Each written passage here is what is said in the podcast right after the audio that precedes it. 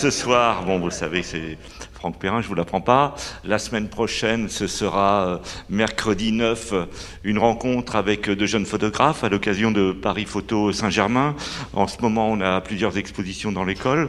On a une exposition qui s'appelle euh, Poltergeist et puis on a trois ateliers qui font voilà des accrochages spécifiques, même si le lieu continue à être un lieu de travail c'est aussi un moment où on accroche. Donc c'est l'atelier euh, d'Ovalouche, l'atelier de Patrick Fegenbaum et puis l'atelier de Vaux.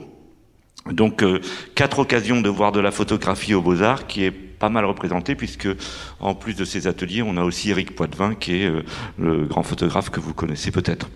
Et donc la semaine prochaine, on recevra à l'occasion de, euh, ce sera une table ronde sur euh, la diversité de la photographie. Donc il y aura Pierre-Olivier Arnaud, il y aura euh, Elsa et Johanna, et il y aura Agnès Geoffrey.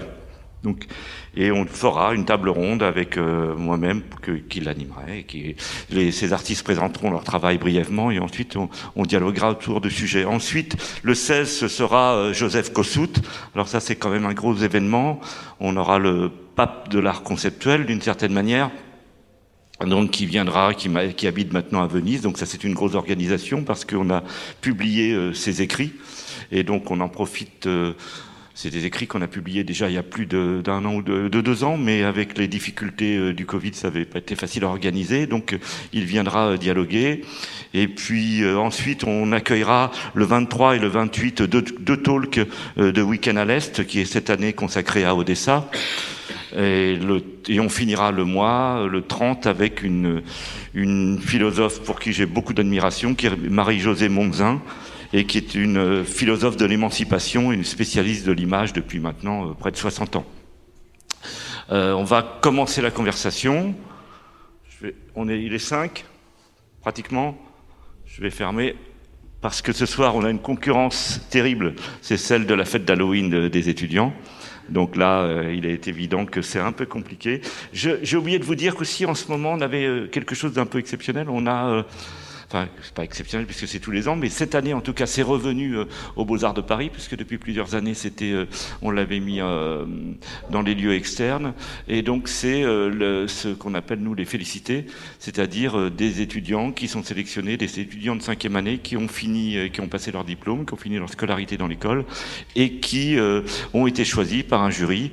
Et c'est l'occasion d'une, d'une, exposition organisée par euh, euh, Béatrice Joss, qui est la directrice du jury. Tous les ans, c'est la directrice du jury qui fait une exposition. Ils ont choisi généralement entre 10 et, et 15 ou 16 félicités parmi euh, les, les 100 à 120 étudiants qui sortent tous les ans de cette école. Et donc, c'est aussi l'occasion de voir au Palais des Beaux-Arts une exposition de ce que euh, les étudiants des beaux-arts ont produit pendant cinq années. Maintenant, il y a la fameuse porte, qui est une porte mystérieuse qui interagit quand elle le souhaite. Il y a des histoires de rayons, etc. Peut-être que j'aurais bien voulu la fermer parce que la fête va faire beaucoup de bruit tout à l'heure. Vous voulez rentrer? Si vous rentrez par derrière? Voilà. Voilà. On y arrive. Et voilà. Tout ça est bien mystérieux. Donc, euh, bienvenue à la programmation culturelle des Beaux-Arts de Paris. Ce soir, euh, nous recevons euh, Franck Perrin. Franck Perrin qui est artiste, donc c'est un peu particulier, un artiste pour parler d'un théoricien, d'un activiste. Parce que je ne sais pas si on peut définir Guy Debord comme un artiste, ça, c'est peut-être déjà un sujet de discussion. Mais Franck Perrin, il est, il est artiste, il a été professeur de philosophie, euh, il a été critique d'art, il a été fondateur au, tout au début des années 90, d'une, en 92 je crois, d'une, d'une revue très importante hein, qui euh, pour l'art qui s'appelait Bloc-Notes. Et puis aussi, il est, alors là, c'est directeur et fondateur du magazine Crash. Voilà. Alors, l'occasion, c'est quand Franck Perrin euh, habite tout près d'ici, donc ce sera aussi l'occasion de, parler de, sa proximité avec Saint-Germain et euh, avec euh, Guy Debord. Guy Debord, quand il y a environ un an, hein, on s'était vu à la Louisiane d'ailleurs, et tu m'avais parlé de, ce, de cet ouvrage qui allait paraître. Et ce qui m'a intéressé, c'était de, dialoguer avec quelqu'un qui n'a pas la sensibilité de, de l'historien, c'est-à-dire que il peut y avoir ça chez euh, Franck Perrin, il est très éclairé dans son regard, mais euh, avant tout c'est une sensibilité artistique. Et on le sent, le livre commence d'une sorte de prologue par euh, un poème, hein, qu'on pourrait appeler un poème, qui, qui en, en, tout cas qui prend la forme tout à fait inhabituelle d'un texte. Je vais vous le faire circuler si vous voulez.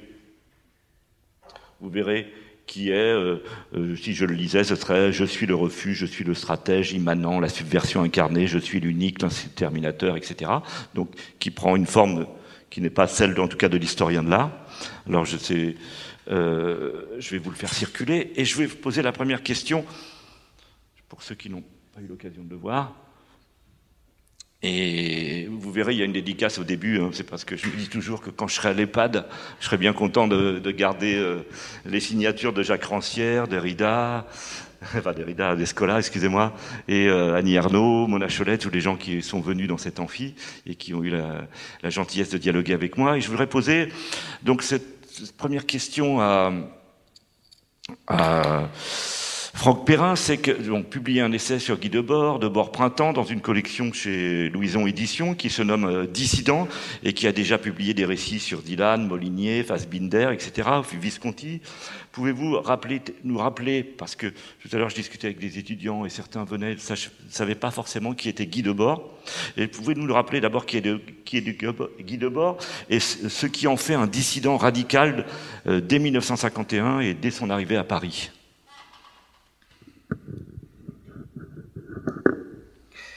Mais ce, ce, ce, jeune garçon Guy Debord, là, l'essai euh, que j'ai commis euh, est exclusivement dédié à son extrême jeunesse. Pour moi, c'était important de raconter Debord euh, avant la création de l'international situationniste, où ça va être beaucoup d'exclusion, de choses, où finalement la, la, la, vie va être un petit peu terminée. Moi, ce qui m'intéressait, c'était vraiment d'attraper euh, la vie au moment où elle va surgir. Euh, et ce jeune euh, Guy Debord euh, veut faire table rase de tout. A une espèce de passion pour le non, met en place un système du refus et de la négation sans précédent et se sauve de, son, de sa province, de Cannes, où là, vous le voyez en photo, c'est dans le jardin à Cannes, il a 18 ans. C'est une photo que sa sœur a faite. Euh, il est derrière un mur avec un couteau entre un cactus et un arrosoir. Et donc, juste après cette photo, il va venir à Paris, s'installer à l'hôtel. Il a 18 ans et il restera dans cet hôtel euh, presque sept années, un hôtel qui est dans le quartier, qui est rue Racine, et à 18 ans, il décide de monter à Paris pour commettre, désire-t-il et rêve-t-il, la plus radicale des révolutions. Donc euh, c'est un petit peu ce, western euh, que j'ai voulu raconter, cette extrême jeunesse qui saute dans le vide et qui va rencontrer d'autres jeunes comme lui ou va se former dans ce quartier où nous sommes, à Saint-Germain-des-Prés, une tribu, une tribu du refus, une tribu de, la révolte. Je vais vous lire peut-être pour vous donner un petit peu le décor, euh, euh, pour planter le, décor, euh, ce court texte de présentation du livre. Ils ont à peine 21 ans de moyenne d'âge, ils forment une tribu de la table rase, une famille de la démolition sans précédent. Dans le Saint-Germain-des-Prés de l'après-guerre, ils rejettent les mirages des Trente Glorieuses, le bonheur, le travail, la réussite. Ils ne veulent ni être heureux, ni travailler, ni réussir, et ils ne se préoccupent pas de l'avenir, ils veulent renverser le monde. Ces enfants perdus sont une tribu. Ils se nomment Michel, Bernstein, Ivan, Tchegloff, Asger, Gilles, Ralph. Ils sont une petite classe d'une vingtaine. Euh, dans le roman, j'en ai, dans l'essai biographique, j'en ai retenu une douzaine, comme euh, ces douze supposés apôtres ou ces douze numéros de l'international situationniste. Et la secrète entreprise de subversion dans laquelle ils se lancent se nommera plus tard le situationnisme. Pour l'instant, ils sont jeunes et vivent cette horreur, cette aurore, comme un chef-d'œuvre. Voilà un petit peu le décor. Donc c'est vraiment des, des jeunes qui refusent euh, toute une époque. Est-ce qu'il y a une lignée artistique qu'ils revendiquent? Est-ce qu'ils sont qu'ils connaissent l'histoire déjà de l'art Plus ou moins. Euh, ils ont un héritage, un père qu'ils veulent absolument, comme tous les pères, euh, mettre à mort. Ce père s'appelle le surréalisme et André Breton. Donc ils ont un ennemi numéro un dont ils sont beaucoup plus proches qu'ils ne le pensent, vu qu'ils euh, sont sur les traces de ce père à assassiner. Donc ils sont dans l'ombre de ce... Et puis ils ont un deuxième ennemi euh, qui est la succession un petit peu décorative euh, du, du surréalisme, qui est le lettrisme d'Isidore Isou. Voilà, donc ils ont un background, mais c'est plutôt en termes de de guérilla, de, de bandes. C'est, euh, voyez, c'est un peu comme, je sais pas, des, euh, des bandes de loupards qui vont euh, s'affronter, faire des coups, discréditer l'autre. ils n'ont pas une grande conscience historique. Il y a peut-être guère que quelques... Parce que dans cette tribu, dans cette vingtaine de jeunes, c'est un doux mélange de voyous, de mineurs qui ont fui la maison de correction, vu que la majorité est à 21 ans, donc les filles de 16 ans, de 18 ans sont recherchées par la police, euh, de, euh, de, soldats qui euh, américains qui traînent dans Paris, de, de pickpockets et de quelques intellectuels. Et c'est un petit peu ce mélange sulfureux qui va faire un petit peu la euh, l'ingrédient euh, un peu un peu scandaleux de cette de cette bande. Et à, vrai dire euh, en intellectuel en gens cultivés il y a Guy Debord il y a Michel Bernstein qui sera son épouse et il y a Ralph Romney qui sera le deuxième mari de Michel Bernstein. Donc c'est un mélange de quelques érudits et de beaucoup d'enfants égarés perdus qui ne veulent pas du monde que la société leur propose. Euh, il est important de remettre en, en, en perspective l'époque. Euh, on est juste après-guerre. Donc évidemment, il y a le traumatisme de l'occupation nazie et de la collaboration. Donc c'est une société qui a été soumise, qui a été humiliée et qui a été honteuse parce que pour partie elle a collaboré. Donc ces jeunes euh, sont dans un malaise euh, sociétal évident. Et le présent qui leur est proposé est une nouvelle domestication qu'à l'époque on appelle le plan Marshall, et qui est une sorte D48 de d'américanisation de l'Europe pour mettre en, place, en face de l'URSS, un deuxième bloc. Et donc, euh, si vous voulez, cette jeunesse-là, ils ont honte de la France, dans ce qu'elle a subi et dans ce qu'elle a collaboré. Il y a le trauma aussi de, de la Shoah. Vous voyez, c'est quelque chose qui va euh, qui va bloquer euh, beaucoup de monde. Euh, comment et c'est pour ça qu'ils veulent tout détruire. Vous voyez, quand Adorno, dans la dialectique négative, ou d'autres de l'école de Francfort disent comment peut-on croire dans le logos, dans la raison après la Shoah Comment peut-on pouvoir écrire ou faire de la poésie après la Shoah, comment peut-on vouloir pouvoir faire œuvre et rationalité après ce, ce comment dire ce génocide qui n'a eu de précédent? Donc il y, a, y a un refus, il y a quelque chose qui est... Et à la fois, ils ne veulent pas rentrer dans ce monde qui se prépare, qui est cette société de la consommation, préparé par euh, les Trente Glorieuses qui arrivent et qui est euh, ce que d'autres chanteront, euh, une accumulation de biens, vous voyez, dans les chansons de Boris Vian, un frigidaire, et tous ces biens de, de, consommation qui vont déferler et qui vont être un petit peu le mot d'ordre. Qui, en fait, la société française va sortir d'un drame et très vite va plonger dans une espèce de bonheur consumérisme dans laquelle elle va très vite tenter de tout oublier. Et cette jeunesse-là euh, ne veut pas rentrer dans cet oubli, donc ils disent non au travail, au bonheur et à la réussite. Et quel rôle joue alors euh, Saint-Germain-des-Prés dans, dans cette affaire? Est-ce que c'est le lieu de la pensée. Ben, ça, ça, ne peut, je pense, ne se passer qu'ici, euh, puisque à l'époque, si vous voulez, Saint-Germain-des-Prés, pour la terre entière, c'est vu un peu comme un lieu de débauche. Euh, c'est très populaire. Euh, la jeunesse euh, s'y amuse. Euh, et c'est très. au sortir de la guerre, il y a beaucoup de problèmes de rationnement, d'alimentation, de logement. beaucoup de gens dorment dans la rue. ces jeunes font la fête H24, dorment sur les bancs, dans les voitures, dans les parcs. et souvent, leur hôtel, c'est le poste de police. Euh, ils, vont souvent, euh, ils, font voilà euh, toutes les conneries possibles et géniales pour aller dans leur hôtel et aller au poste de police.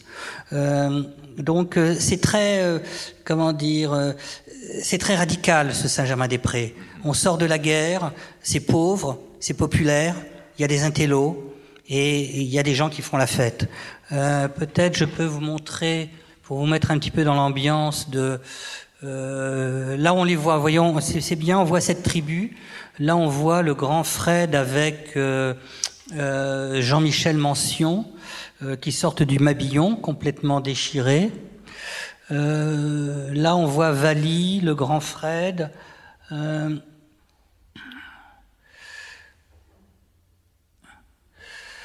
Pour aller faire l'amour, je cherche 450 francs, tous les dons sont acceptés, ne me réveillez pas. Euh, ça donne un petit peu le. voyez, c'était euh, ça, euh, le mood de Saint-Germain-des-Prés. on dormait dans les cafés, on, on essayait une nouvelle, une nouvelle vie. Et je voudrais vous montrer cette photo. Vous voyez, ça c'est Vali qui, qui danse dans les caves.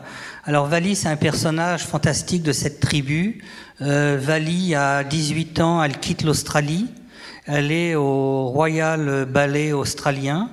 Elle ne veut pas faire carrière là. Elle vient en France et préfère danser dans les caves avec des afro-caribéens. Et puis faire euh, ce que beaucoup font euh, à cette époque-là, c'est attraper les touristes, euh, se faire payer des verres, faire une danse, contre quelques billets qui fait la pitance du soir. Et donc, euh, c'est un peu ça l'état d'esprit, c'est vraiment Saint-Germain-des-Prés au sortir de la guerre est une radicale bohème. Oui, parce que euh, vous le verrez dans l'essai là qui circule, le, même si l'essai s'intitule De bord printemps, on, il y a, euh, euh, je veux dire, c'est un essai, c'est fractal, votre euh, ton plutôt, je veux dire, ton, ça sera, tu, ça sera plus simple quand même. Et cet, essai, il reprend, là, tu viens de parler d'une des figures, mais tu consacres beaucoup de chapitres à différentes figures, et c'est comme cela que, ton, que l'essai est structuré. Quelles sont les autres figures qui sont les plus importantes pour toi? Ben, Ce qui est intéressant, c'est que de cette jeunesse, ils sont une vingtaine, euh, dans l'essai euh, que j'ai écrit, j'en ai retenu 12.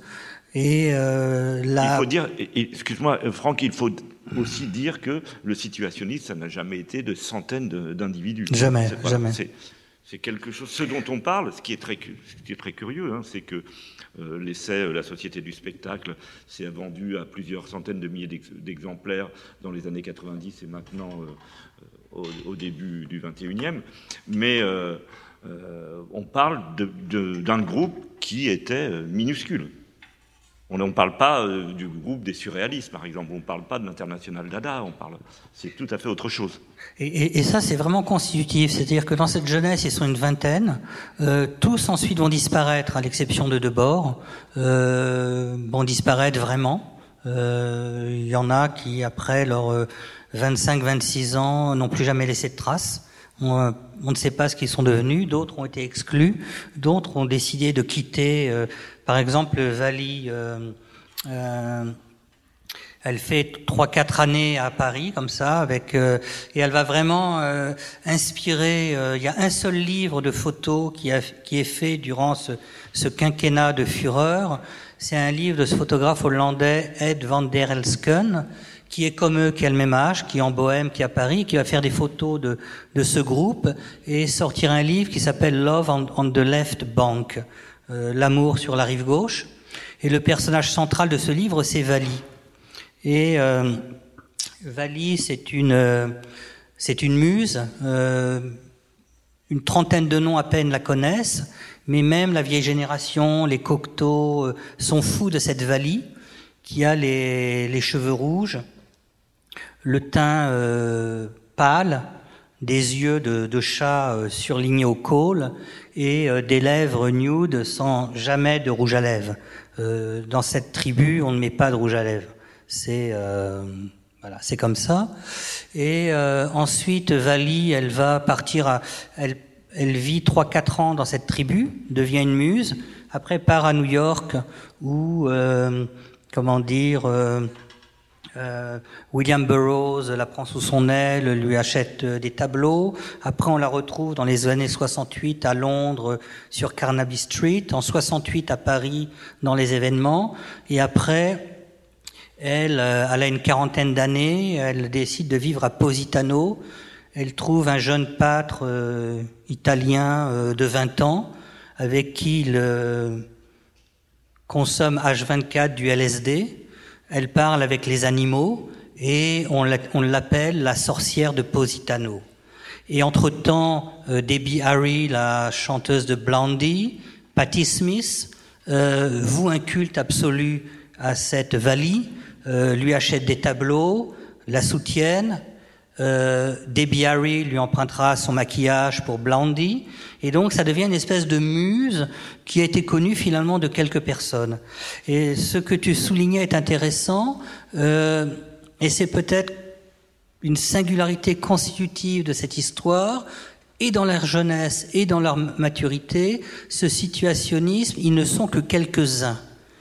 Euh, ils vivent dans le secret, ils ne veulent pas de publicité, et ils sont convaincus que pour vivre libre et réussir une entreprise de subversion, il convient d'être très peu. Quand on est beaucoup, une inertie, euh, ça ne peut pas marcher.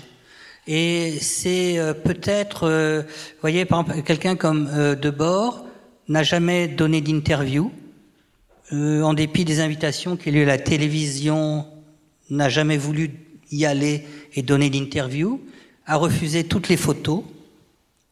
Et c'est en étant très peu et dans ce refus que finalement, paradoxalement, ils ont réussi à construire une attraction paradoxale qui a fait leur succès.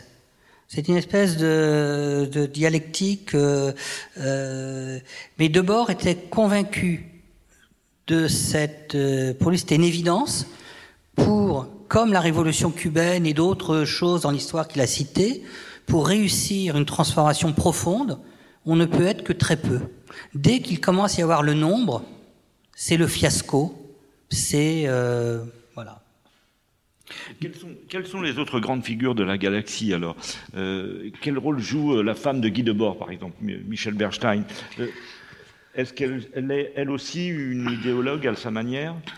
Oui, ils pensent tous la même chose. Enfin, ce qui est assez intéressant, ce qui est assez étonnant d'ailleurs, parce que par exemple, euh, je vais montrer euh, celui qui a le pantalon euh, avec les inscriptions. Voilà, Jean-Michel Mention là, qui a le pantalon avec les inscriptions. C'était une espèce de tag ambulant. il avait plein de phrases situationnistes sur son pantalon. Jean-Michel Mention a 18 ans quand il rencontre Debord, qui a 21 ans. Ils fêtent leurs leur 18 ans ensemble. Euh, ils boivent tellement que Jean-Michel Mention ne se souvient plus de rien. Euh, ils sont ensemble euh, sur l'inscription Ne travaillez jamais. Mais là aussi, il a tellement bu qu'il ne sait plus si c'est de bord, si c'est lui ou quoi que ce soit. Parce que l'alcool joue un grand rôle, hein, tu l'expliques aussi. Oui, l'alcool, euh, si vous voulez, c'est une, c'est une espèce de. C'est une volonté de perte de contrôle. Oui, et puis c'est aussi euh, euh, un, comment dire, un carburant, un hmm. carburant pour mettre le l'oubli, le désordre et euh, s'affranchir. Euh, euh, mais par exemple, ce Jean-Michel Mention, il est essentiel. Euh, ils sont très amis avec Debord. tous les jours, ils se retrouvent passage de Rohan. Mention à sa bouteille de rouge, Debord sa bouteille de blanc. Ils discutent ensemble, ils refont le monde tous les jours avant d'aller chez Moineau, rue du Four. Et puis, il arrive quand même à faire un, il arrive à faire un film parce que euh, il est, euh, il est comment dire, euh, il est euh, ingérable.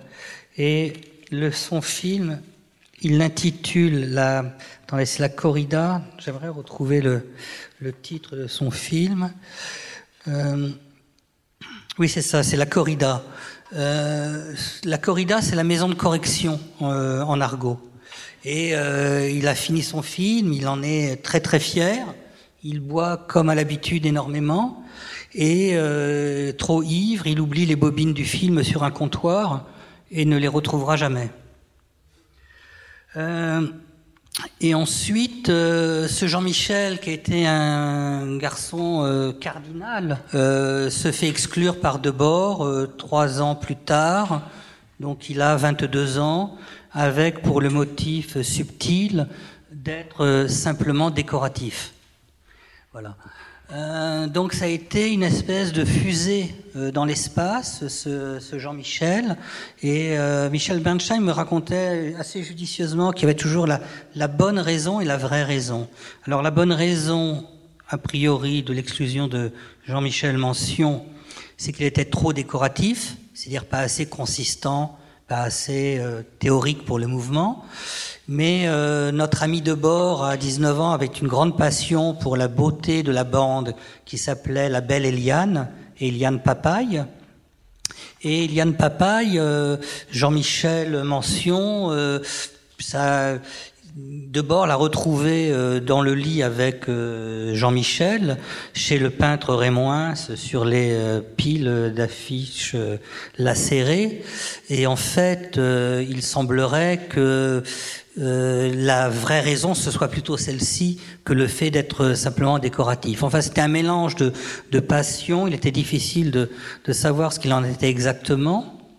Mais ce que, je peux vous dire, euh, c'est que tous ces personnages, que ce soit euh, euh Vali, euh, qui a été la muse et qui a disparu à Positano et, qui est devenu une espèce de peintre qui parlait avec les chats et qui vivait de LSD et d'amour avec un pâtre napolitain, ou Jean-Michel, ou les autres, ont tous été des comètes qui ont totalement disparu et il n'y a que Debord qui a été cette boussole euh, un peu magnétique et qui a écrit, qui a traversé euh, tout cela.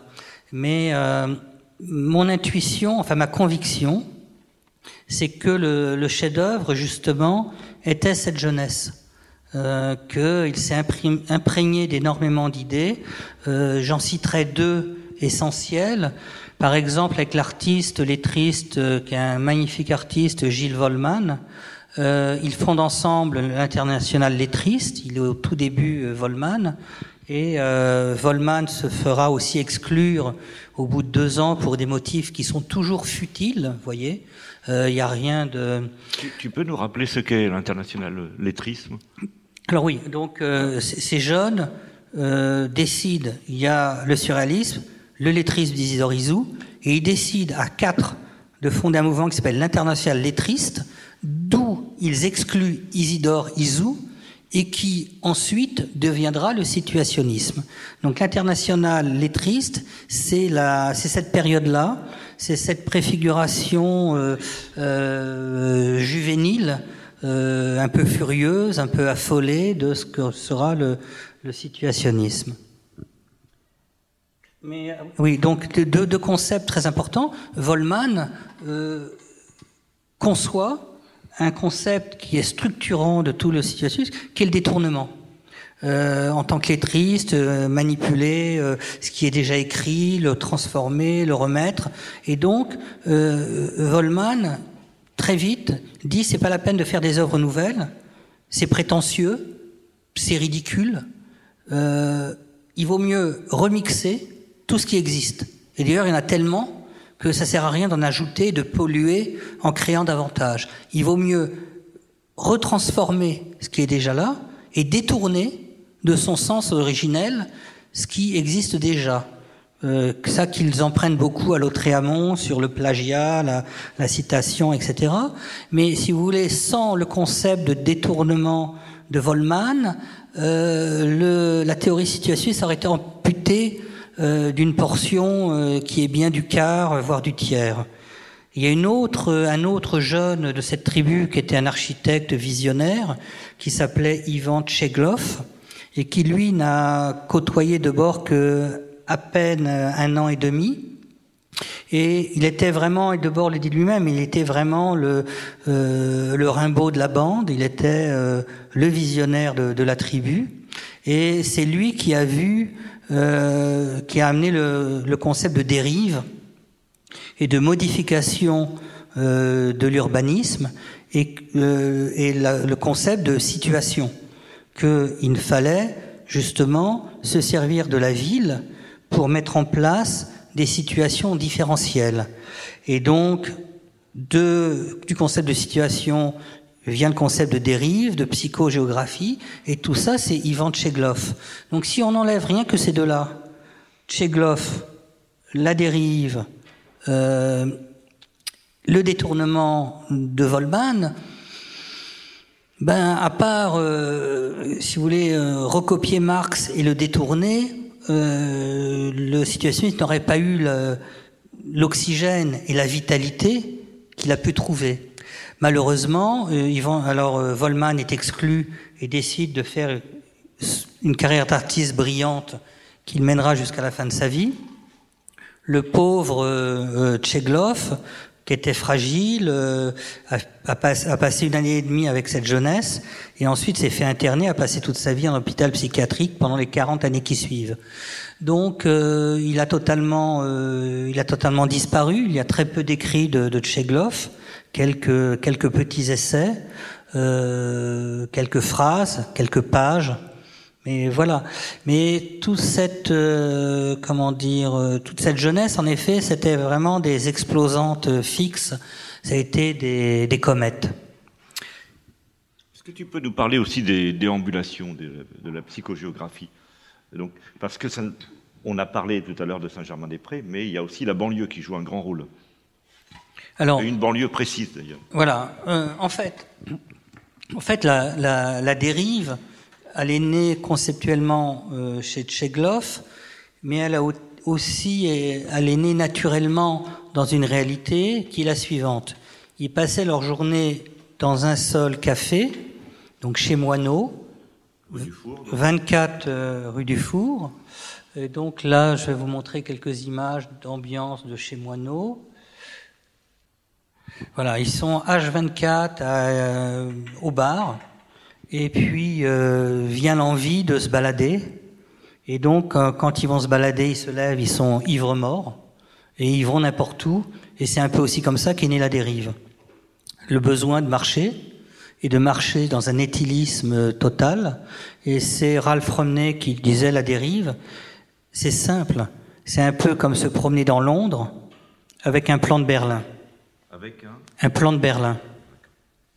C'était ça la, dérive.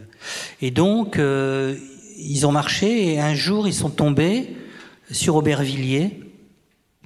Et Aubervilliers, euh, qui à l'époque était un quartier euh, ultra, il y avait les abattoirs, totalement désolé, avec beaucoup d'émigrés du franquisme.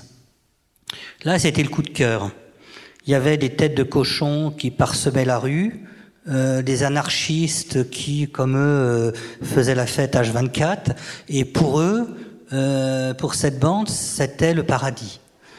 sachant que ce qui était beau ne leur plaisait pas. Et ce qui était intéressant, c'était justement réactiver, repeupler des ruines ou des paysages de désolation et de les réactiver dans quelque chose, dans un réenchantement qui allait à contre-courant des valeurs de la société établie. Donc tout d'un coup, à Aubervilliers, ils ont le coup de cœur. C'est, euh, mais en fait, ils n'ont jamais eu que Saint-Germain-des-Prés. Cette évasion à Aubervilliers, où il, il, se régalait de ces, de ces autres tribus cosmopolites qui étaient des anarchistes espagnols, des, des Algériens pour l'émancipation de l'Algérie, et toute cette population un peu interlope qui, qui était en fait ce qu'il cherchait. Mais la, la dérive, elle a, toujours été. Euh, il y a très peu de, il y a très peu de récits. Euh, euh, par exemple, avec Ivan Tcheglov, ils vont partir en dérive le jour de réveillon. Ils vont partir dans une dérive qui a duré quatre jours. Il y a une personne avec eux, Henri de Béarn, et ça devient tellement délirant et tellement que lui se sauve. Et à la fin, euh, cette, cette, dérive abolit le jour, la nuit. Pendant plusieurs jours, ils sont complètement euh, défoncés. Euh, ils voient des zombies. Euh, donc les morts, les vivants, euh, tout ça est aboli. Et c'est une espèce de, de tradition en fait qui, vous voyez, cette promenade et cette errance, elle vient, elle vient. le, les surréalistes avaient pas la dérive, ils avaient la déambulation. Donc euh, on se promenait la nuit au hasard et puis on trouvait des accointances, des signes, des secrets, des, des visions. Et puis vous revenez un petit peu plus en arrière et puis vous voyez que Baudelaire verra dans le non pas la dérive, non pas dans la déambulation, mais dans le flâneur, dans la flânerie. Euh, il verra dans le flâneur le héros de la vie moderne, c'est-à-dire flâner, c'est avancer anonyme dans les grands boulevards de la modernité et c'est totalement donc euh, c'est comment dire la, la, dérive est en fait une revisitation une réadaptation de quelque chose qui est déjà euh, euh, qui est déjà euh, existant d'une façon euh, potentielle. La, la, la, la rue et le fait d'aller au hasard euh, et depuis euh, euh, et depuis Baudelaire, les dandys qui sont ravis d'être invisibles dans la rue et de déambuler, ils sont tellement parfaits que personne ne les voit. Euh, le grand boulevard qui devient le geste de la modernité la plus absolue chez chez Baudelaire, les déambulations surréalistes, tout ça est euh, vraiment. on pourrait même dire que la, après viendra dans le, la nouvelle vague dans le cinéma quand on, quand il décide de mettre à bas le décor un peu carton pâte, des hautons Lara et tout ça, et de filmer direct dans la rue euh, que tout ça, c'est les enfants de ce même mouvement, de cette espèce d'attraction pour la beauté, la rue, et le fait que la rue soit le creuset populaire et révolutionnaire indomptable et à portée de main. En dehors du, on quelles sont les, marques artistiques alors de leur projet Essentiellement le cinéma, les mots, le slogan est vu comme. Euh, Alors c'est très compliqué parce qu'en fait il n'y en a pas. Euh, si vous voulez, Debord et les autres ont fait quasiment pas d'art, mais ils l'ont fait absolument. En fait, ils sont convaincus tous que très tôt, parce qu'au début, euh, euh, sont dans les parages Asger Jorn, qui est peintre, Pino Galizio, qui est peintre. Il y a beaucoup d'artistes au début, et progressivement, euh, ils vont tous être convaincus que c'est un peu des décorateurs et que finalement euh, l'artiste absolu est celui qui dépasse l'art et qui l'abolit. Et que faire des œuvres d'art, c'est un peu comme faire des potiches à Valoris, c'est faire des trucs, mais que c'est totalement ringard et que euh, c'est donc progressivement c'est des hyper artistes, mais ils font plus d'art il n'y a plus d'art. En fait, si vous voulez, Debord, il a fait, euh, c'est son chef-d'œuvre, il le dit lui-même. Il a fait ça euh, donc euh, à la craie. Il a écrit ça en 53. D'ailleurs, il sait même plus, on ne sait pas qui l'a écrit, si c'est Jean-Michel ou lui. il dit qu'en effet, c'est sa plus grande œuvre de cette période. Donc, il a écrit une phrase à la craie. Il a écrit ensuite, cinq ans après, quatre tableaux qui sont des directives où sont peints dépassement de l'art, abolition de la société de classe, des phrases. Il y a quatre phrases. Qu'est-ce qu'il a fait d'autre? Euh, Dans sa jeunesse, un peu de collage. Et puis, euh, dans sa vieillesse, il a fait un jeu de la guerre. Mais il n'y a pas d'œuvre, vous voyez. Euh, il a fait. Tu considères que les films ne sont pas des œuvres, si? Il y a très peu de films. Hein. Il y a très peu de films. Il y a. il y a une dizaine de films. Il y en a trois, peut-être quatre, qui sont. Et lui-même les considérait comme très mauvais. Il était très fier d'être un réalisateur raté. Parce que moi, je, regardais tout à l'heure un film de 61 où on voyait déjà que le générique était oral. Mhm. C'est un processus que va, que va utiliser Godard ensuite. Donc on voit bien à quel point quand même le, même le peu d'œuvres qu'ils ont proposées hmm. ont influé sur des grands artistes. Bien sûr. Mais jamais euh, son cinéma, il le voyait comme, euh, euh, en fait, très vite, ils ont refusé toutes les étiquettes. Ils étaient un peu tout à la fois. D'abord, étaient théoriciens, étaient artistes, étaient ceci. Mais à la fin, ils disaient je ne suis rien de tout cela. Je ne suis pas artiste. Je ne suis pas euh, philosophe. Je suis stratège. Donc, ce qui lui importait, c'était son activité et la manière de, de faire et d'agir, et non pas de produire et de réaliser des choses finies. Donc, ce qui l'intéressait vraiment, c'était le, le, processus. Peut-être, je vous propose, je vais vous passer justement, puisque tu parles des films, un court extrait d'un de ses premiers films qui est Passage sur quelques personnes à travers une courte durée de temps et qui raconte un peu ça. Je vous mets les deux premières minutes de ce film de, de 59.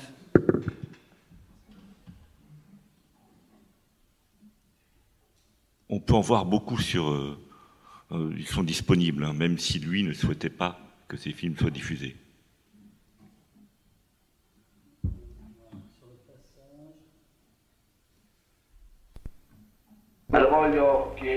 Divertissements et travaux d'une société.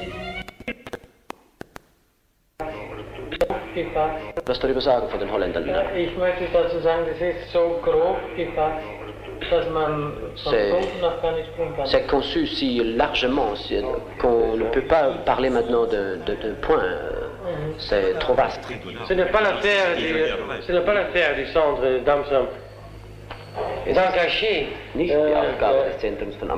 l'activité des autres, c'est la, la, tâche des autres de s'intéresser aux problèmes du pluralisme unitaire qui a été entamé. Aujourd'hui. C'est à nous ici d'engager le centre d'Amsterdam dans une direction. Oui, mais, mais, oui, mais, mais, mais, eux, ils savent beaucoup plus que nous. Le souvenir est, est lié au monde des œuvres permanentes. Le souvenir de Rembrandt, ce sont les tableaux dans les musées. Alors nous, nous avons beaucoup d'orgueil, mais pas celui d'être Rembrandt dans les musées. Que lui, il traduit pas en hollandais, pas Orient.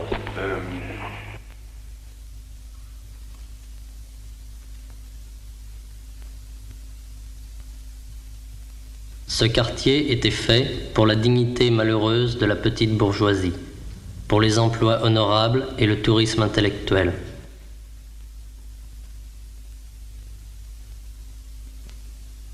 La population sédentaire des étages était abritée des influences de la rue. Ce quartier est resté le même. Il était l'environnement étranger de notre histoire.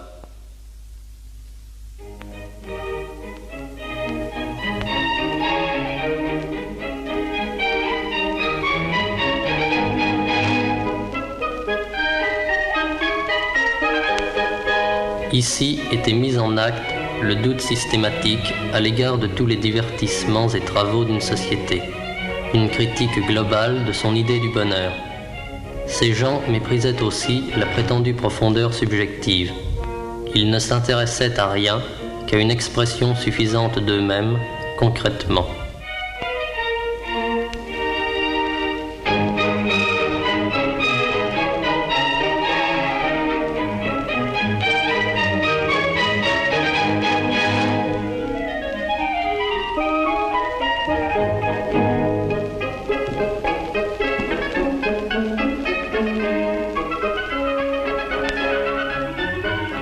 Êtres humains ne sont pas pleinement conscients de leur vie réelle, agissent le plus souvent en tâtonnant. Leurs actes les suivent, les entraînent, les débordent par leurs conséquences. À chaque moment, donc, les groupes et les individus se trouvent devant des résultats qu'ils n'avaient pas voulus.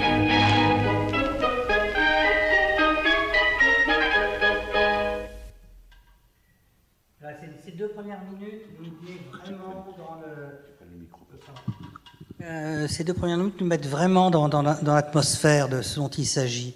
Euh, une description de, Paris décadré, où finalement euh, ce quartier de Saint-Germain est, vécu comme une espèce de, de no man's land abandonné à une petite bourgeoisie.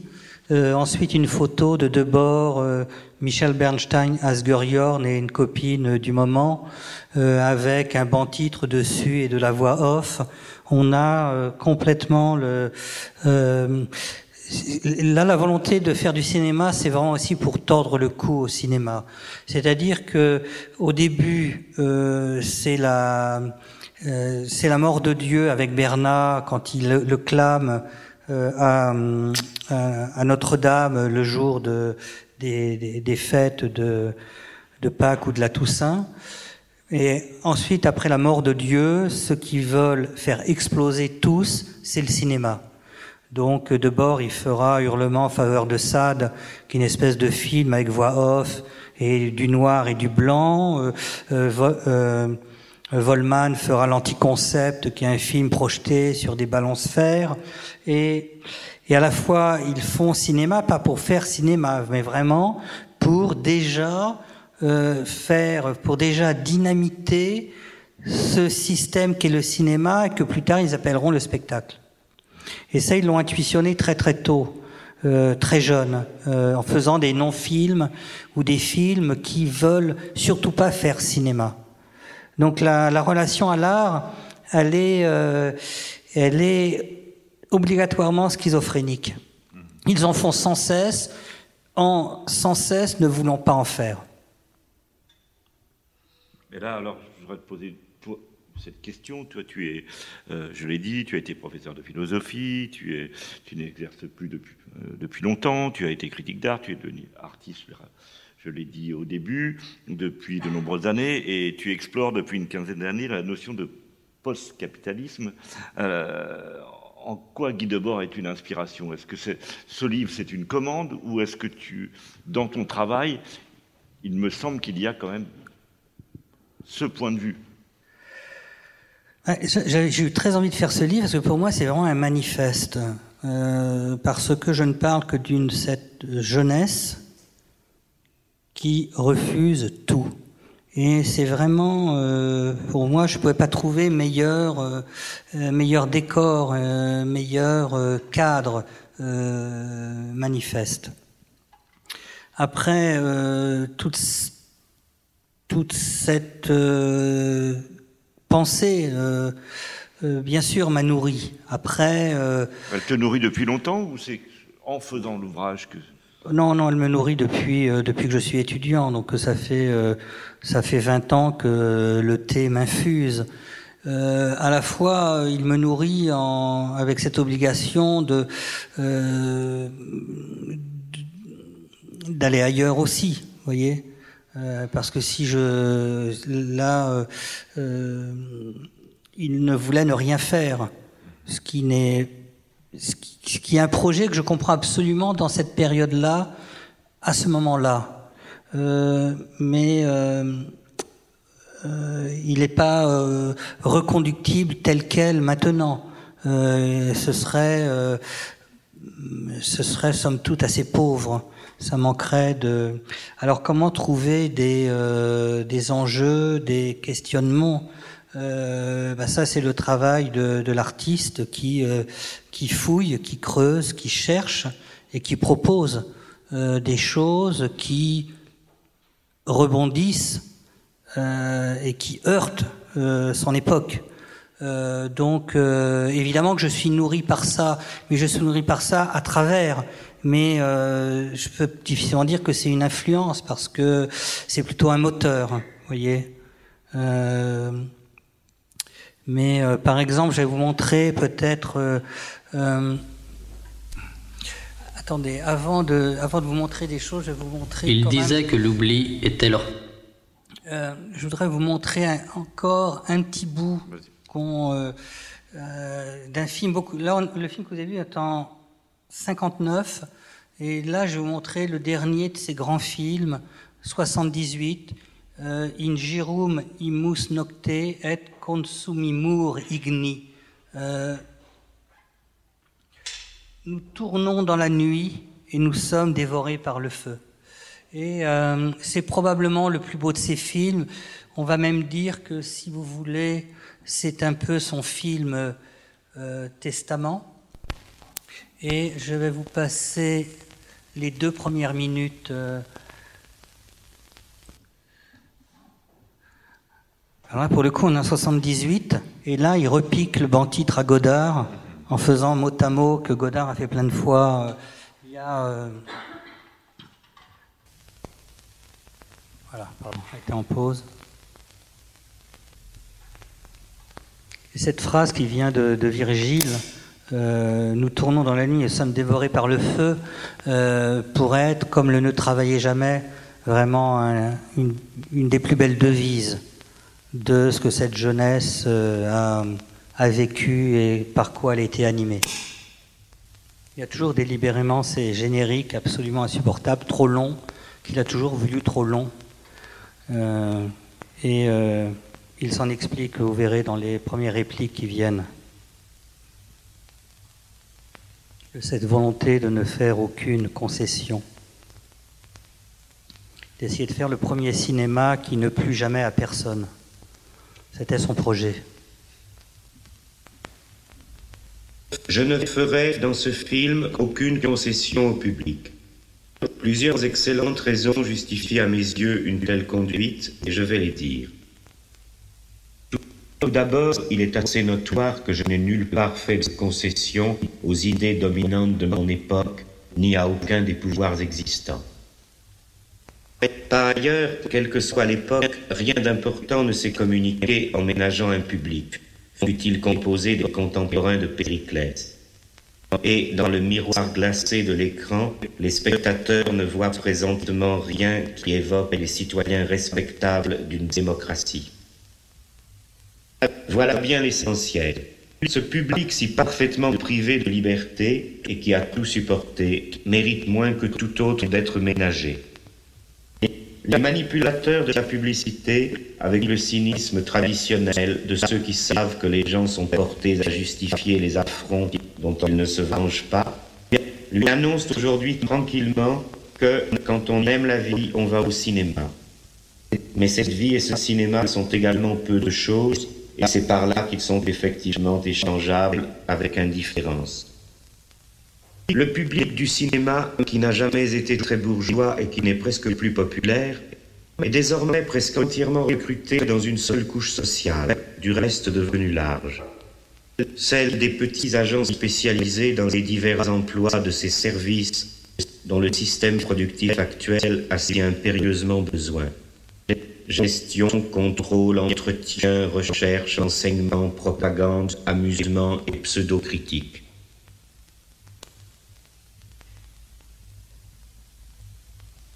C'est là suffisamment dire ce qu'ils sont. Il faut compter aussi, bien sûr, dans ce public qui va encore au cinéma, la même espèce gens plus jeunes, elle n'en est qu'au stade d'un apprentissage sommaire de ces diverses tâches d'encadrement. Au réalisme et aux accomplissements de ce fameux système, on peut déjà connaître les capacités personnelles des exécutants qu'il a formés. Et en effet, ceux-ci se trompent sur tout et ne peuvent que déraisonner sur des mensonges. Ce sont des salariés pauvres qui se croient des propriétaires, des ignorants mystifiés qui se croient instruits et des morts qui croient voter. Comme le mode de production les a durement traités, de progrès en promotion, ils ont perdu le peu qu'ils avaient et gagné ce dont personne ne voulait. Ils collectionnent les misères et les humiliations de tous les systèmes d'exploitation du passé. Ils n'en dernier film. avec un ton très personnel qui est un petit peu celui, qui est un petit peu celui du, du bilan. Et que faire aujourd'hui après tout ça, vous voyez, euh, à part euh, euh, aller. En fait, le situationnisme a été un grand refus, un grand non, irréfléchi, radical, massif. il y a un magnifique ouvrage de Grail Marcus, Lipstick Traces, une histoire secrète du XXe siècle, où il répertorie trois grands noms au XXe siècle qui se terminent tous par l'année 7. 1917, euh, Dada, qui est un grand balayage de toutes les valeurs artistiques. 57, 1957, le situationnisme, qui lui aussi refusera les valeurs, euh, la totalité des valeurs ambiantes. Et 1977, avec le mouvement punk, qui lui aussi refusera tout la, comment dire, la, toutes les conventions euh, acquises et, environnantes. Ces trois euh, moments n'ont absolument rien en commun, n'ont aucun lien de cause à effet, mais sont un peu comme des résurgences euh, d'une négation radicale qui balaie tout, qui nie non à tout, sans savoir quoi proposer c'est le non absolu. Et en fait, je parlais euh, avec plusieurs et ils m'ont dit cette chose très juste, euh, qui est intéressante. Très tôt, ils ne savaient qu'une chose, ce dont ils ne voulaient pas, avec une extrême précision et une maturité à cet âge-là de 18, 21 ans, totalement étonnante. La seule chose qu'ils savaient, c'est ce dont ils ne voulaient pas ce dont il voulait, il n'en savait rien et il s'en fichait totalement. Donc ces moments de négation absolue, euh, on peut, euh, Grel Marcuse, et à juste titre, en retient trois, 1917, 1957 et 1977, et qui sont un petit peu comme des, euh, des éruptions volcaniques. À un moment donné, une société accumule. Euh, Dada naît en pleine euh, Première Guerre mondiale, dans l'horreur d'une boucherie, et ce n'est pas euh, un hasard que cela naisse à Zurich. à ce moment historique, je vous le disais, le situationnisme va naître dans cette après-guerre très complexe qui est celui de la société française, qui est entre le nazisme et l'américanisation galopante. Et euh, le punk naîtra dans une société anglaise euh, euh, rongée par le, le, chômage et le, le ras-le-bol. Donc ces éruptions volcaniques et radicales, même si elles n'ont rien à voir, entretiennent des, des similitudes de structure. Ce sont des noms massifs qui n'ont aucun programme et qui vont justement euh, ne vouloir que dire le non. Voilà, c'est une colère, c'est une, c'est une euh, table rase radicale, et euh, donc qui, qui a, comment dire, valeur presque comme d'un paradigme, vous voyez. Moi, je pensais, je me disais, mais qui, dans l'Antiquité, dans dans le passé aurait pu être le plus proche de, de Dada, de Debord ou de. Euh, on ne peut pas ne pas penser à Diogène le cynique, qui dans la Grèce antique euh, ne voulait rien de la cité, euh, vivait en dehors de la cité qui était la valeur suprême, dans son tonneau avec un, un tissu et un bâton. Et euh, même quand Alexandre le Grand, euh, impressionné par la, force du refus de Diogène, lui dit demande-moi ce que tu veux, je te donnerai le monde si tu me le demandes. Il lui demande seulement de se retirer de son soleil, parce qu'en l'occurrence, Alexandre le Grand lui fait de l'ombre. Euh, c'est un peu ça, vous voyez. Donc je dirais Diogène, euh, Debord et d'autres qui ont à leur manière ont des valeurs de paradigme. Ce sont des des chandelles qui dans la nuit éclairent le, le, vide incommensurable euh, du monde qui nous entoure. Et c'est le prix d'une chandelle. Euh, et euh, il est néanmoins pas grand-chose, mais il est précieux parce que c'est un, comment dire, je dirais, c'est un, c'est un, moteur euh, pour la pensée. Et c'est en fait, c'est des vies qui n'ont rien voulu, qui n'ont rien construit, mais qui ont été dans leur déroulement ce que les antiques appelaient des sagesses. Euh, on pourrait dire que Guy Debord, ça a été une sagesse contemporaine, et il n'a eu de cesse de se comporter comme ces classiques du XVIIe ou ces sages antiques avec une règle de vie qui a toujours voulu être intacte. On va s'arrêter là et on va demander aux auditeurs s'ils ont, euh, au public dans la salle, s'ils ont des questions. C'est parti.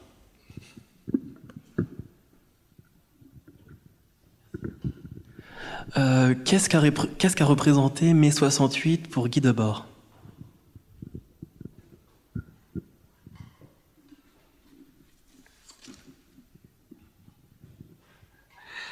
Écoutez, euh, au début, ils, y ont participé parce qu'en fait, euh, les, euh, les idées qu'ils mettent en place, euh, 51 jusqu'en 57, donc 10-15 ans avant, ce sont celles qu'on retrouvera dans la rue.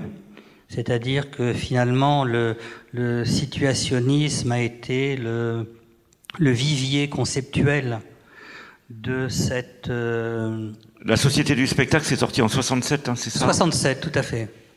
Tout à fait. Mais euh, euh, vivre sans entrave et jouir sans relâche, de toutes ces choses qui ont été euh, euh, des choses, et comme ne travaillait jamais, qui ont été écrites sur les murs, qui ont été des, des graffitis, tout ça a ressurgi en 68. Donc euh, 68 euh, sont les enfants euh, du situationnisme.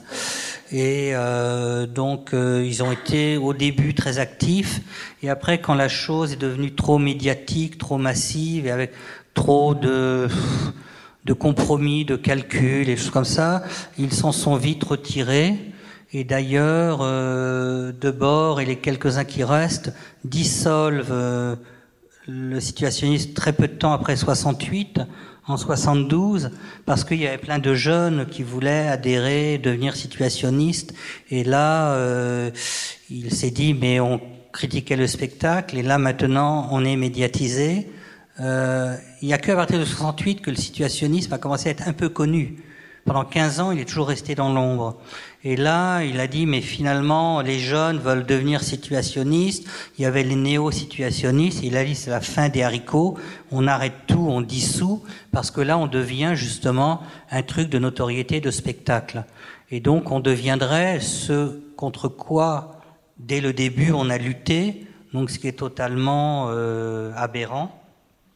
Donc, à la fois, 68 a été l'enfant du situationnisme et à la fois ça a été, euh, on va dire, la mise à mort. Parce qu'après mai 68, c'était devenu une chose, euh, euh, c'était presque branché, vous voyez, d'être situationniste. Donc euh, c'était plus très vif et très pertinent. Donc c'était à la fois le, le, la descendance et, euh, et puis le, la mise à mort à la fois. Euh, Franck, tu parles déjà dans ton, aussi dans ton livre, tu parles du rapport avec la nouvelle vague euh, qui a pu avoir entre les situationnistes et, et les jeunes Turcs des cahiers, entre autres. Euh, et là, c'est assez fascinant de voir le générique de Debord, du coup, qui, qui, euh, enfin, on voit carrément l'influence que ça a pu avoir sur Godard. Euh, comment, du coup, les cinéastes de la nouvelle vague voyaient ce mouvement-là? Est-ce qu'il y a eu tu dis dans ton bouquin que Debord, enfin, il voit aussi, enfin, en parallèle, on voit cette, ce, ce, cette nouvelle forme de cinéma qui, qui qui, euh, qui s'éloignent des, des, formes classiques aussi dans une sorte de rébellion. Quel, lien on établit du coup des des deux points de vue entre eux?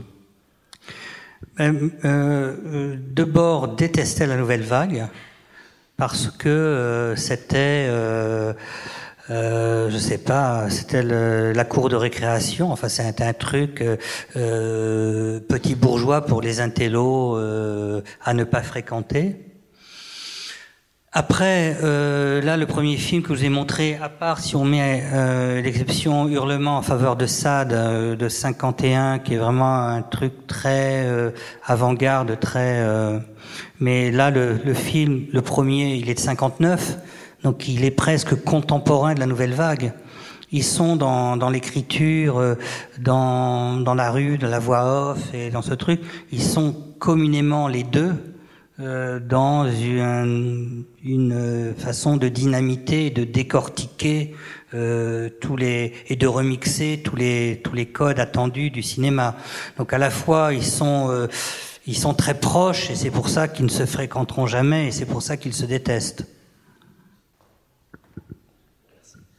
juste, j'étais surpris par la musique dans le premier extrait vidéo, parce que j'aurais pu, on pourrait s'attendre, j'imagine, à une autre radicalité ou justement une remise en cause de certains codes. Et quel était peut-être le rapport à la musique euh, dans la situation la, la, musique, un peu musique classique, là. C'est ça. Ah, je pense que justement, euh, il, il, il, trouvait ça plus provoquant de mettre une photo en, en banc titre avec mouvement euh, de cette petite tribu alcoolisée en mettant euh, une musique classique derrière qu'une musique euh, stridente. je pense que c'était aussi par souci de, de bousculer un petit peu les, les frontières et surtout de ne jamais se trouver là où on l'attend. Euh, c'est il y a cette volonté de jamais être prévisible. Donc euh, quand on regarde un film, euh, on a le droit de s'attendre à tout, sans aucun préjugé. Euh, euh, ça peut être des, longueurs interminables, euh, ça peut être sur une photo de la musique classique. Il n'y a pas, en fait, il y a toujours eu un refus de vouloir adhérer aux moindres règles et aux moindres codes. Donc, euh, le, je pense que le seul code euh, qu'il avait en tête, c'est en effet celui de déplaire à tout le monde, de vouloir faire le cinéma qui ne plaise à personne. Donc là, je pense qu'en effet, quand vous voyez cette image un peu avec la musique classique, ça vous énerve, c'est ce qu'il voulait. Je, je l'explique un peu comme ça. Une autre question? Euh, Oui, euh, enfin, vous évoquez la, la, la nouvelle vague. Et, Jean Eustache, est-ce que vous ne pensez pas que Jean Eustache était un, avait un rôle pivot entre le, la nouvelle vague et le situationnisme? Parce que j'ai vu, quand on voit euh, euh, le film La maman et la putain, enfin, moi je trouve qu'il y a, il y, a, il y a comme un lien avec le, le situationnisme. Alors je ne comprends pas pourquoi euh, Guy Debord euh, euh, avait une, une, une dent, enfin c'est un peu, peu, naïf ce que je dis, mais euh, voilà, ma question en fait c'est la suivante. Qu'est-ce que vous pensez de Jean Eustache? Quel lien avait-il avec, euh, avec la nouvelle vague et le situationnisme? D'accord, bon. Oui, c'est pas mal déjà. oui, c'est. Bah, si vous voulez, Jean Eustache était à, à 200% un, un, cinéaste. Euh, il a fait euh, une œuvre de, de cinéma euh, et donc, comme tel, euh, n'était pas fréquentable. Après, c'est vrai qu'il y a des similitudes et que la, la, la maman et, la putain est, est pétrie de situations euh, situ, situationnistes. Euh, il en est très proche. Après, euh, Eustache est un, un, immense et rare cinéaste, mais pour cette tribu, c'était un, un cinéaste, donc un artiste bourgeois qui fait euh, son piano chez lui ou son euh, euh, voilà. Donc c'est pour ça qu'ils n'ont jamais eu de de dialogue possible. C'est une époque aussi où la comment dire, vous voyez à partir qu'on n'arrive plus à imaginer, mais c'était vraiment l'esprit de bande et de tribu. Quand quelqu'un était exclu et même si ça avait été un ami de plusieurs années, vous ne le saluez plus jamais dans la rue Et interdiction était faite à ceux, à vos amis aussi, de le saluer. C'était vraiment un truc de bande avec des valeurs ultra euh, euh, psychorigides euh, qui sont inimaginables, inconcevables aujourd'hui. On comprend même pas pourquoi euh, ils s'excluaient sur la base de peu, euh, ne se parlaient plus euh, pendant des décennies, et que les autres de l'entourage n'avaient même plus le droit euh, de leur parler, sinon à leur tour ils étaient exclus. C'était vraiment une curiosité euh, euh, culturo-sociétale, ça c'est clair. Une autre question? Euh, je voulais savoir, euh, à part Marx, euh, euh, qui, euh, enfin, est-ce qu'il a lu, euh, enfin, qui, qui l'a influencé euh, à part Marx? Est-ce qu'il a lu Hegel, par exemple, ou autre chose? Qui, qui, a influencé Debord dans ses lectures? Écoutez, c'était vraiment un, un boulimique. donc, euh, même, le, par exemple, le cardinal de Retz euh, était une de ses lectures favorites. C'était, il adorait la, perversion et le, les, nuances et le, le style du XVIIe. Euh, on peut dire dans son écriture que Debord, finalement, était quelqu'un de très, très, très classique. Euh, mais bon, euh, cardinal de Retz, euh, les euh, Clausewitz, tout ce qui est lié à la stratégie, à la guerre, euh, Lautréamont euh, qui était son Rimbaud, parce que Rimbaud était était plus théâtral pour les ados. Euh, mais des, des tonnes. Ils ont réédité là. euh, Il y a un travail d'édition qui sont que ces fiches de lecture. Euh, il y a tout un volume qui est sur la poésie. C'est toutes les fiches de lecture de Debord qui faisait sur la poésie. Un autre sur la stratégie. Il y en a un autre sur euh, euh, Marx et Engels. Et je pense qu'au final, il y aura une dizaine de volumes. C'est quelqu'un qui avait une espèce de, de manie, qui lisait les livres et les annotait, et toutes les citations pour ensuite les retravailler, les détourner les refaire.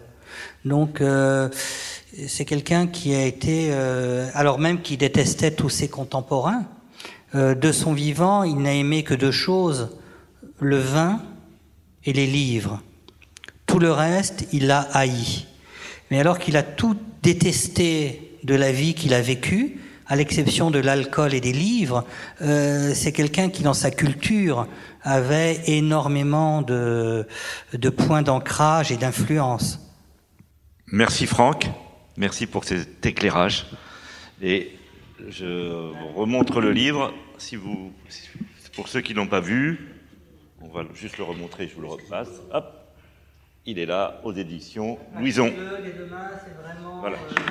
Euh, c'est sérieusement le seul document écrit sur cette très mince période qui est de ce quinquennat de, de fureur d'une jeunesse qui a totalement disparu.